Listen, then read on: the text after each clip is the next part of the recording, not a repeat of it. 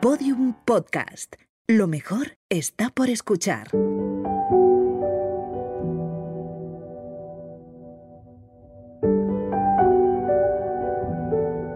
Tan importante es soñar dormida como soñar despierta. Para que tú cumplas algo, lo primero que tienes que hacer es imaginar. Yo soy una grandísima defensora de la radio de madrugada, lo he sido siempre, gran defensora de los oyentes. Hay uno que me impactó muchísimo, que se llama Víctor el Seísmos. Es súper sincero, lo que me gusta de los oyentes es que no vamos de nada. Minuto a minuto conocemos la vida de un montón de oyentes.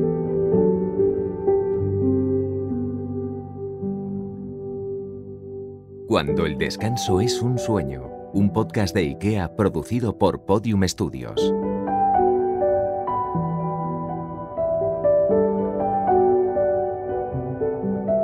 Bienvenidos a un nuevo encuentro de Cuando el descanso es un sueño. Si os dijera que tengo una de las claves para ser más felices, más productivos, más atractivos y atractivas y más optimistas, ¿me creeríais? Decía el escritor Robert Heinlein que la felicidad consiste en dormir lo suficiente. Aunque proliferen estudios que sostienen esa afirmación, todavía no prestamos mucha atención a cómo descansamos, qué tal dormimos o cómo nos despertamos. Por eso en este espacio sonoro nos adentramos en estos temas para ofrecer soluciones a nuestros oyentes y a nuestros invitados. Bienvenidos.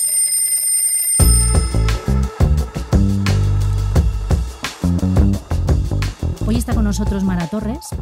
Mara, sabrán ustedes que es periodista, es presentadora, escritora y locutora. Licenciada en periodismo por la Universidad Complutense de Madrid, ha realizado estudios en literatura comparada y ha sido durante muchos años la voz más reconocida de las madrugadas radiofónicas de la SER. ¿Qué tal, Mara? ¿Cómo Hola, estás? ¿qué tal, Jun? Muy bien, muy bienvenida. Encantada de estar aquí. La pregunta que hacemos siempre, ¿qué tal has dormido hoy? Pues no he dormido mal, pero no he dormido bien. O sea, regulín. Regulín. Hoy regulín, sí. Bueno, no te preocupes, te vamos a dar claves para que el regulín se convierta en como un lirón. Bueno, pero solo hoy, ¿eh? En general duermo bien. Muy bien, nos, alegra oírlo. Bueno, quiero que, conozcas también a Jordi Esquinas, que es el jefe de ventas de IKEA. Jordi, ¿qué tal? ¿Cómo estás? Hola, ¿qué tal? ¿Cómo estáis? Hola, Jordi. Tú has dormido fenomenal, como Yo siempre. Yo también encantado, muy bien. Como siempre, como siempre. Cuéntanos, cuéntanos para que sepan todos nuestros oyentes cuál es tu trabajo en IKEA. Pues nada, en IKEA soy responsable de ventas en España, lo que se traduce en conocer muy bien nuestros productos y al consumidor, porque lo que queremos es poder desarrollar una, una, oferta adecuada a los gustos e intereses eh, de los españoles, asegurando por un lado que tenemos el surtido apropiado y por otro lado un precio que se ajuste a nuestros bolsillos. A ver, Mara, em, en 2018 volviste a la radio con El Faro y comenzaste tu primer programa definiendo Faro como un lugar de encuentro entre el mar y la tierra, entre el día y la noche, entre la calma y la tempestad, y acto seguido dijiste esto.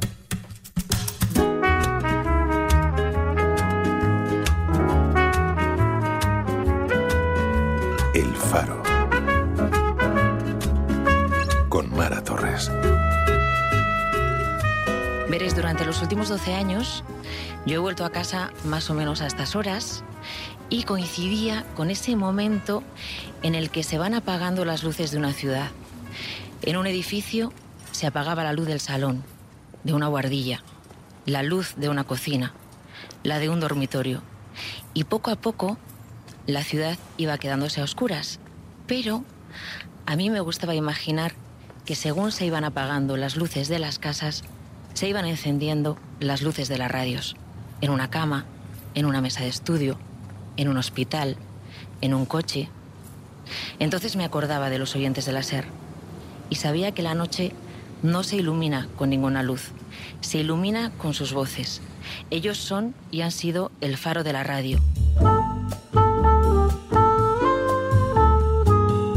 ¿Qué tiene la madrugada para ser tan de radio?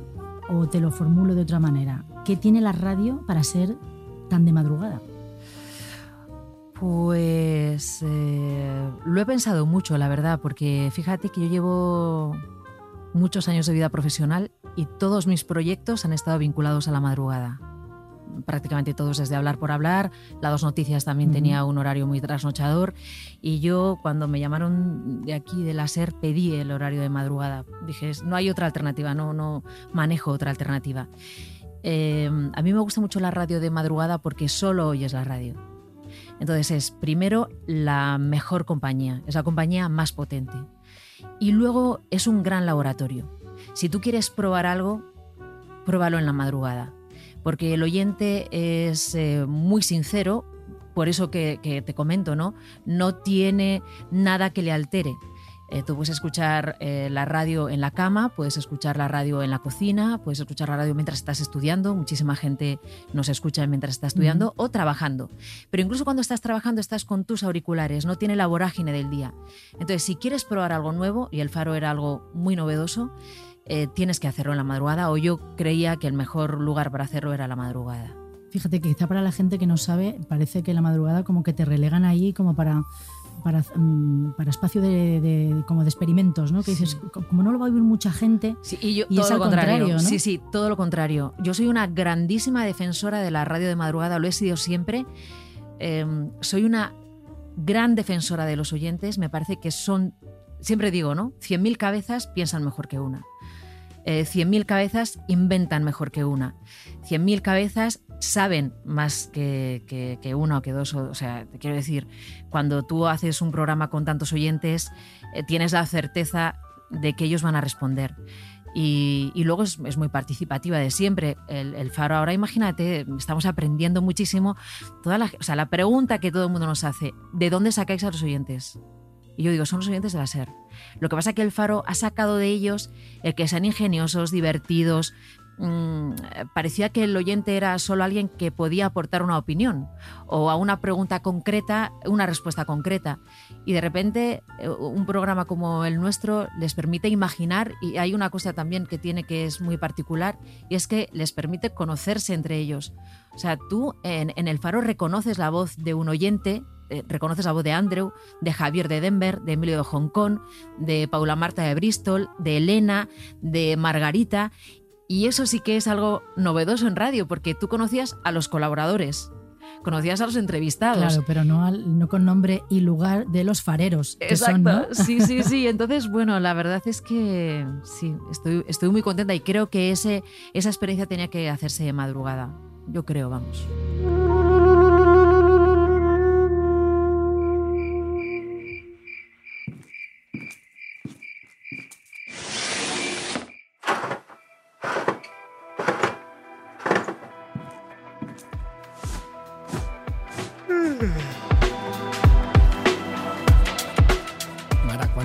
De nosotros nos preparamos para el descanso, eh, tú te preparas para iniciar tu jornada. ¿Cómo organizas tu día para llegar a esas horas descansada? Bueno, una cosa que he aprendido a lo largo de todos estos años es que tienes que ser muy disciplinada. Es fácil ser disciplinada ahora que tengo 45 años, pero es un poco más difícil cuando tienes 25. Y aún así intentaba ser disciplinada. Eh, la clave para mí es dormir cuando todavía es de noche. Uh -huh. Dormir cuando está oscuro. Entonces, el tiempo de radio, que eh, terminaba y termino a las 4 de la mañana, mmm, claro, tú llegas muy alterado a casa. Acabas de hacer un directo, pero yo decía, métete en la cama e intenta dormir. No comas, no veas la tele, incluso no leas, no hagas nada, métete en la cama. Porque claro, la tendencia es, llego a casa, me relajo, me tomo algo, ceno, entonces ya puede ser que te acuestes a las 8. Como te acuestes a las 8 sin que sea por estar de marcha, ya no. ya no. Pero al principio, ¿cómo lo hiciste? Porque hablabas ahora de cuando tenías 25 años. ¿Cómo hiciste para vivir al revés de, de, de tu pandilla? Vamos, de mi pandilla, porque... sí. Bueno, eh, los viernes nunca trabajaba porque el horario siempre ha sido de domingo a jueves. Uh -huh. De modo que yo llevo muchos años que de lunes a jueves solo trabajo. Yo le digo a la gente, es que solo trabajo, no puedo quedar con nadie, no puedo ir a buscar a mi sobrino, nunca he ido a buscar a mi sobrino al colegio. Yo no puedo quedar para tomar nada con mis amigas eh, a las 3 de la tarde si ellas quedan para algo. No hago nada de vida. De lunes a jueves solo trabajo. Ahora, viernes, sábado y domingo solo vivo. También tengo que decirlo. Lo aprovecho al máximo. Entonces nunca he notado esa carencia. Antes nos estabas diciendo más o menos a la hora que te acostabas, a la hora que te levantabas. Eh, me imagino que hay días que duermes más de noche y días que duermes más de día. ¿Notas alguna diferencia en el número de horas que duermes cuando duermes de noche o cuando duermes de día?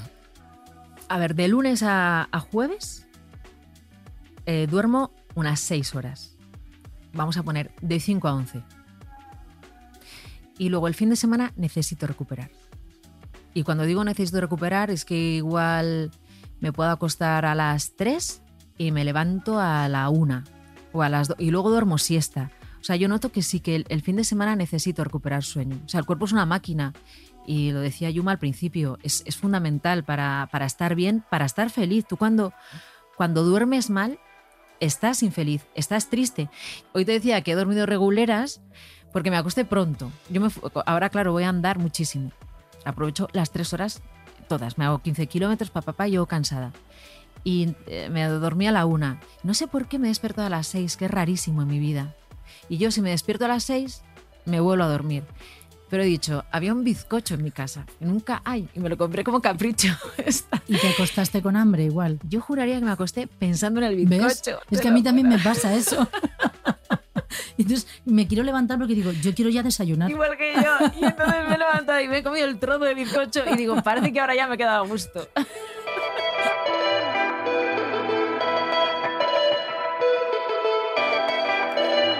Estoy tan cansado. No te preocupes, cielo. Todos sufrimos de insomnio de vez en cuando. Stevie, llevo sin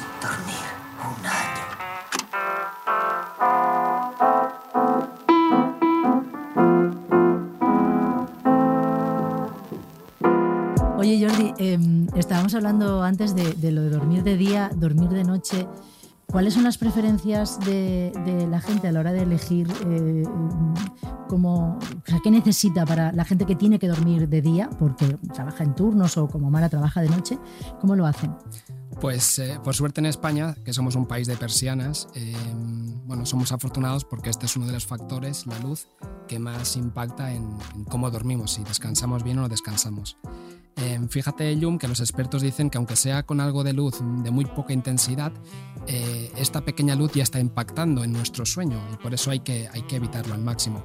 Eh, así pues, la, ventana, eh, perdón, la persiana, un estorre opaco, unas buenas cortinas gruesas para, para evitar que la luz entre, nos asegura que estamos realmente a oscuras y que podemos descansar bien. En, en, tu caso, Mara, cuando tú llegues a casa, cuando tú llegas a casa, aunque sea de noche, ¿tienes algún ritual, alguna rutina, algo que te ayuda a conectarte con el momento de ir a dormir? Lo que dices de la luz es fundamental. Eh, yo siempre digo que no es que tenga una casa con mirador, es que tengo un mirador pegado a una casa. O sea, lo más importante de mi casa es, es, son los miradores que hay en el salón y en mi habitación, porque prácticamente toda la pared es acristalada. Y tuve que poner persianas precisamente por eso. Al principio no las tenía, porque uh -huh. a mí no, no me importaba, la verdad que no me importaba que la gente me viera desde fuera. Pero tuve que poner en el, en el dormitorio porque necesito llegar y cerrar bien las persianas. No puede entrar luz, porque aunque sea una luz tibia, uh -huh. la luz del amanecer, al final te va despertando. Entonces, lo mejor es que te despiertes de modo natural. Y entonces, si me despierto a las 11, a las 11 ¡zas! Abro las persianas y entra toda la luz. Pero es importante, sí, para mí es importante la oscuridad, efectivamente. Mm. Pues bueno, los expertos también dicen que es importante tener un ritual a la hora de ir a dormir, independientemente de la hora que sea. Incluso cuando trabajas en turno de noche, eh, pues se recomienda seguir algún tipo de ritual. Ese ritual puede ser eh, pues simular una cena o darse una ducha o ajustar la luz, aunque sea de día, para que tu cuerpo se vaya adaptando a ese momento del sueño, ese momento de ir a dormir. Mm. Pues el mío nada, es llegar, es que lo tengo clarísimo porque lo he contado 20 veces y se lo he recomendado siempre a mis compañeras eh, cuando he montado equipos de, con gente de noche, aunque ellas ya están acostumbradas, pero es, es, muy importante que mantengamos una rutina y una disciplina porque el cuerpo es una máquina que se acostumbra a todo.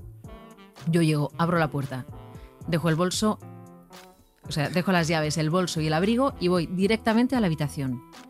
Me quito la ropa, me desmaquillo, cierro las persianas y me acuesto. No nada más. Nada ¿Ese más. es tu ritual? Sí, puedo tardar desde que entro por la puerta hasta que me acuesto, 15 minutos, no más. No más. Y además, pues eso, no, no sentarme en el salón, no tomar nada. Eh, no mirar el móvil, agua, ni noticias, no. ni nada. Bueno, no, eso es tremendo. Es que eso, eso es letal. Eso es dormir. letal. Y lo es de verdad, ¿eh? Yo te iba a preguntar si no echabas de menos tener un horario normal, pero creo que tú eres de espíritu gataparda pardísima. o sea, te encanta la noche. Que es normal, diría Exacto, yo. que es normal, que es normal. Pero sí me gusta la noche. Quizá llevo tantos años haciéndola que supongo que como, como os decía antes, el cuerpo es una máquina y se acostumbra a todo. Pero yo creo que llevo mejor trasnochar que madrugar.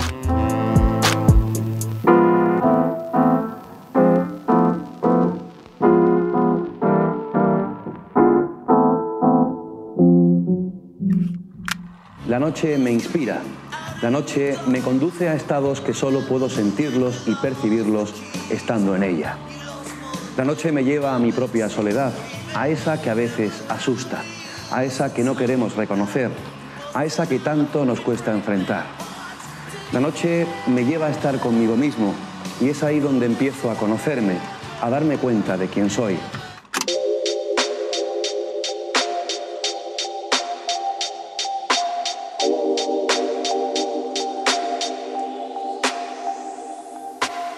Antes, Mara, nos estabas diciendo cuál- cómo es tu vida de lunes a jueves y después los fines de semana. Eh, ¿Haces algo para intentar adaptarte a un ritmo de vida normal, vamos a, a decirlo así, los fines de semana?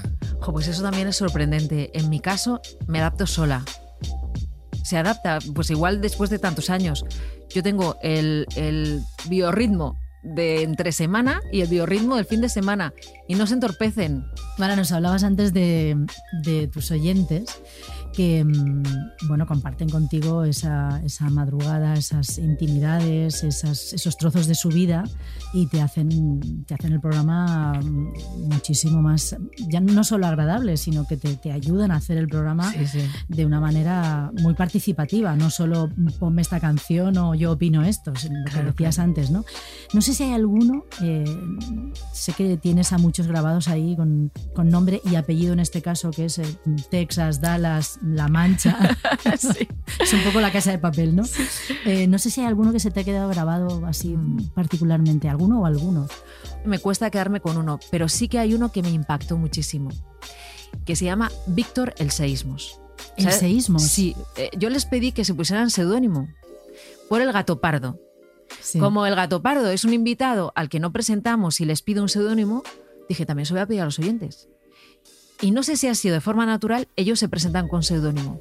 Entonces llamó el año pasado uno que firmaba con Víctor el Seísmos y llamó en el programa dedicado a las manos y dijo, yo tengo un temblor en las manos porque tengo una enfermedad y esto me ha causado muchos problemas a todos los niveles, ¿no?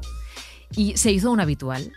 Y una de las cosas que contó que me impresionó mucho en el Faro Salón eh, fue que él tenía una familia, pues no sé, siete hermanos, sus padres, y dice, entonces mis abuelos, eh, vivíamos en una casa de 60 metros cuadrados y mis abuelos venían a vivir a casa eh, seis meses a mi casa y seis meses a casa de, de mi tío. Entonces, cuando venían a, mi casa, mi padre, que es obrero, le ant- levantaba un tabique en el salón y la parte que daba a la ventana se la daba a mis abuelos. Y los demás vivíamos en la parte del salón que se había quedado sin ventana. Y cuando se iban, volvía a tirar el tabique y volvíamos a tener el salón. Curioso. A mí aquella historia me, me, me gustó muchísimo por lo que contaba y por cómo lo contaba, ¿no? Pues Víctor, porque yo decía, parece Cortázar.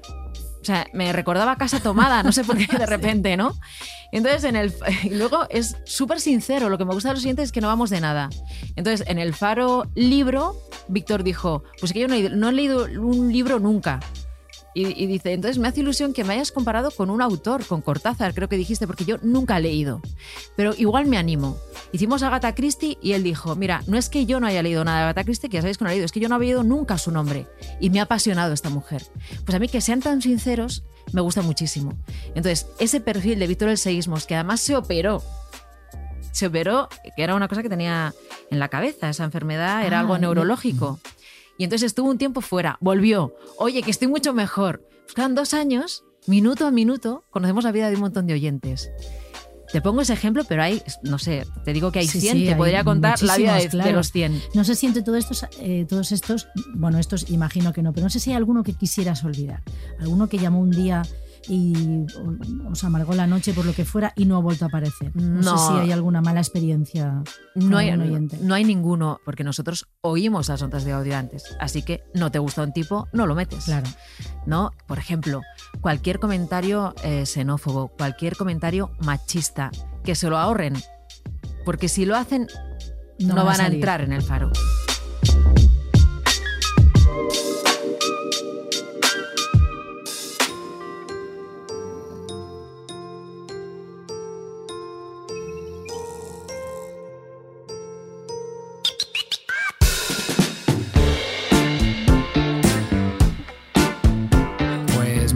Estabas eh, diciendo lo importante que son para ti tus oyentes y, y, bueno, cómo contribuyen también en el programa. Imagino que muchos de ellos te escucharán mientras trabajan de noche, otros justo cuando van a la cama y se preparan para dormir, de modo que de una manera u otra tú, tú ayudas a crear el clima para que otros puedan conciliar el sueño. ¿Cómo lo haces? Pues mira, te diré que esto que comentas de un programa de radio de madrugada es bastante importante, aunque cada vez lo es menos. Tú cuanto antes hacías un programa de madrugada tenías que conseguir que el que estuviera necesitando dormir se durmiera y el que estuviera necesitando estar espabilado lo estuviera. Así que eso ha sido difícil en la, madrugada, porque ¿qué programa hacías? Bueno, músicas lentas, pero claro, este programa ya con los podcasts se oye mucho de día, porque tenemos, ya te digo, gente en Vietnam, pero habitual, o sea, gente en Vietnam, en Nepal, en un cartero de Helsinki, cuando llamó la primera Daniel, el cartero de Helsinki. Me encanta. Hola, soy Daniel, el cartero nocturno de Helsinki. Dije, es que verdaderamente nos oyen en el Polo Norte. Entonces, claro, eso es, es de noche, pero es de día. Entonces muchas veces pienso, ojo, igual no estoy ayudando a, a que la gente se duerma.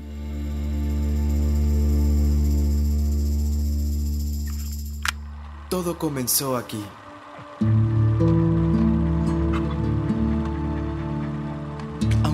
Realidad para mí empezó con un niño, cuando me encontró abandonado. Eres un desastre. ¿Tienes nombre? ¿No?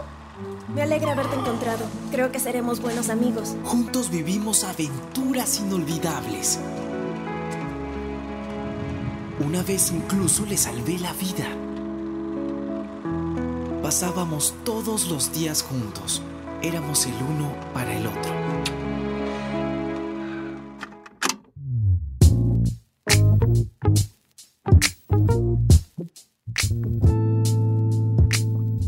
Y mm, hablando un poco de esto, mm, yo no quiero dejar de hablar de tu afición a los perros y a Sí. escribir diarios. Entonces, eh, eh, la primera página de tu primer diario comenzaba diciendo, hoy me han regalado a mi perro.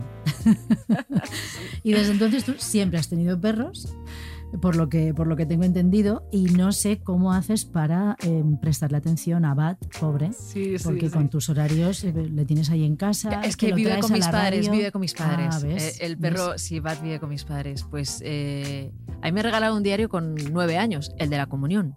Claro, es verdad, ¿No? el regalo típico. El regalo típico de la comunión, mi diario, en, en letras... Nacarado. do- nacarado, con unas letras cursivas en dorado y una llave. Y por supuesto no le hice ni caso y pensé, menuda cursilada y tal.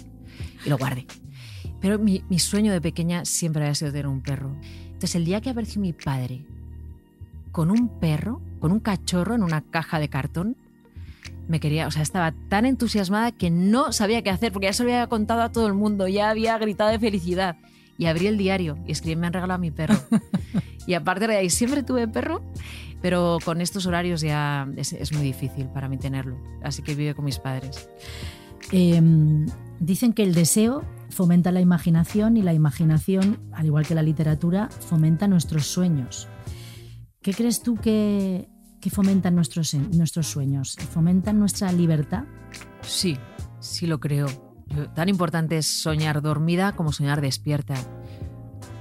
A mí siempre me ha parecido que para que tú cumplas algo, lo primero que tienes que hacer es imaginar que eso puede ocurrir, porque si ni siquiera lo imaginas está descartado de antemano.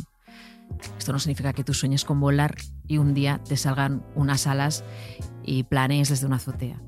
Pero, pero es verdad que el sueño mueve el mundo. O sea, el sueño eh, metafórico, ¿no? El sueño entendido como deseo. Y a mí me parece muy importante cuidar tanto los, los sueños que tienes de noche, ¿no? que algunas veces pedimos, bueno, lo recordamos y otras no, pero, pero me- a mí me gusta cuando sueño y, y me gusta mucho cuando lo recuerdo, pero luego si no también están los sueños de estar, del- del- que tienes cuando estás despierta y también esos alimentan buena parte de la existencia de uno. Bueno, pues eh, como sabemos que a ti también te gusta tanto lo de pasarle el micro a los oyentes, vamos a hacer lo propio. Vale. Eh, nos gusta mucho que eh, darles la oportunidad de que también pregunten a nuestros invitados e invitadas eh, pues, mm, sus cosas, sus dudas, sus incertidumbres, sus curiosidades sobre, sobre todos vosotros. ¿no? Vamos con la primera. Ronda rápida. Hola Mara, Em, yo soy Ana y soy actriz. Y siempre salgo on fire de los bolos, tanto que no puedo dormir durante horas. Y me preguntaba cómo lo haces tú, que terminas el programa a las tantas de la madrugada. ¿Te duermes inmediatamente o aguantas y tú duermes por la tarde? Me ha encantado lo de lo que dice Ana, ¿no? On fire. On fire. Y es verdad, es que sales alteradísimo. Pues imagínate de un bolo, de una obra de teatro, de una actuación, con el público aplaudiéndote al final, o aunque sea una jornada de ensayos que son tan intensas también para los actores y las actrices, ¿no? Pues solo le puedo decir lo que hago yo, que intente meterse en la cama al llegar a casa. O sea, que se desmaquille y que haga algún, algún ritual y se meta en la cama, porque si no, estás perdido. También es verdad que depende, si tiene función jueves y viernes, pues que se permita esos días llegar más tarde y que luego recupere sueño durante el fin de semana o cuando tenga oportunidad, porque eh, yo creo que el sueño se recupera.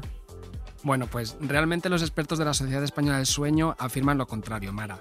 Es verdad que, bueno, que algún día puntual duermes más y puedes tener la sensación de estar más descansado. Eso puede hacerte creer que tu cuerpo ha recuperado ese tiempo, pero en realidad la privación del sueño ya no se revierte. Hay evidencias científicas que indican que la falta de sueño continuada nos puede producir cambios metabólicos, endocrinos e incluso inmunológicos. Así que lo que realmente recomendaríamos a esa oyente es que se cree unas pautas para dormir que le ayuden a cumplir con sus rutinas. Vamos a escuchar a otro oyente. Hola Mara, me llamo Claudia. Como psicóloga no me conviene llevarme el trabajo a casa, aunque a veces es inevitable. Lo bueno es que tú me acompañas en esas noches. Y el otro día te estaba escuchando y me preguntaba, ¿cómo lo consigues? El olvidarte, desconectar de las historias que te cuentan por la noche. Porque vamos, con algunas vaya tela. Bueno, eh, no hace falta desconectar de, los oyentes del faro, ¿no? Es más, yo cuando llego a casa eh, me oigo un poquito de la introducción y luego me oigo el programa entero el fin de semana para, acordarme de lo que han dicho los oyentes y tal. O sea, yo, creo que esa desconexión no la, no la he hecho nunca y no la hago ahora tampoco. No, a mí me gusta empatizar y hago lo mismo que hacen los oyentes. Yo creo que nadie olvida y nadie recuerda más de la cuenta, pero sí que forman parte de lo que vas aprendiendo cada noche, ¿no? Retienes. Retienes, claro. Retienes lo importante. Sí, retienes una parte, otra no. Muchas veces cuando entran expertos digo, pues voy a intentar escuchar otra vez para tomar buena nota de lo que han contado, porque uno retiene poco y en general pero si acaso estudias y tomas nota, igual retienes un poco más, ¿no? y, yo me, lo, paso bien así, pero vamos, no, nunca, está, nunca he sido pro olvidar lo que me han contado. Y tampoco los oyentes, ¿no? Ellos, yo creo que tú estás escuchando La Ventana o el Hoy por Hoy o El Faro, cualquier programa, y no se trata de olvidar lo que cuentan, se trata de pues retenerlo y muchas veces puedes sacar alguna lectura interesante. Bueno, estamos llegando ya al final de este, de este bonito encuentro lo diremos así, como de esta manera tan de, radio antigua, ¿no? Este nuestro bonito encuentro. Em, pero como siempre hacemos con nuestros invitados e invitadas, te queremos regalar tu postal sonora del descanso. Ahora te va a explicar Jordi Esquinas qué es eso de la postal sonora del descanso. A ver, Jordi. Pues nuestra postal sonora, eh, bueno, todos tenemos eh, sonidos que nos transmiten algún tipo de, de calma, de paz, de tranquilidad eh, por ejemplo, a mí me gusta mucho, pues si está lloviendo, cuando me meto en la cama, como que me relajo. Esto, estas noches de otoño en el que te vas a la cama y está lloviendo y bueno, pues entras un poco en, este momento de, relajación y de paz. ¿Cuál sería tu postal sonora del descanso? Por supuesto, nada parecido al ronquido. nada parecido al ronquido. Quizá tiene que ver con la montaña. O sea, igual ese sonido que tiene la montaña en verano con las ventanas abiertas, que suena al aire y mueve las ramas de los árboles y, el sonido que hacen las hojas, que tiene una especie de crujido mm, que te va meciendo, ese puede ser un, sonido bonito para mí. Muy bonito. Unos grillos. sí, mientras no sea unos lobos la cigarra. Como te toque la cigarra abajo. No, pero eh, no, pero me gusta mucho ese sonido del verano. Sí, incluso si se oyeran los lobos no me asustaría porque pensaría que estoy en un lugar en el que a propósito he ido donde, donde se oyen lobos, que no ha pasado. Si se oye el mar, que a mucha gente le desconcierta, a mí el mar también me gusta. Pero bueno, incluso el sonido de un aspersor de de madrugada, no digo de noche, pero algún aspersor que, sea, que arranca a las 7, ese también puede mecerme. No, no, no me desagrada. ¿Qué me desagrada? Una cortadora de césped. relacionado con el verde, esa máquina no. Esa máquina no, tampoco. bueno, Mara, pues hemos llegado al final.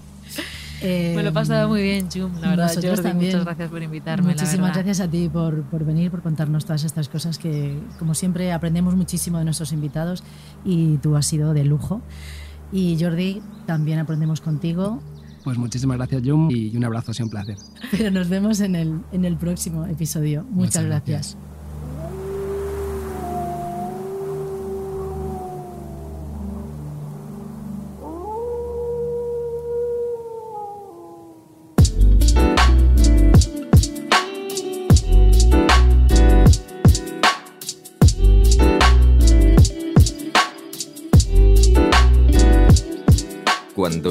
Es un sueño, es un podcast de IKEA producido por Podium Studios. Anfitriona del podcast, Jun Barrera. Idea original y guion, Pablo Isasa y María Jesús Espinosa de los Monteros. Producción, Jesús Blanquiño. Realización y diseño sonoro, Borja González y Elizabeth Búa.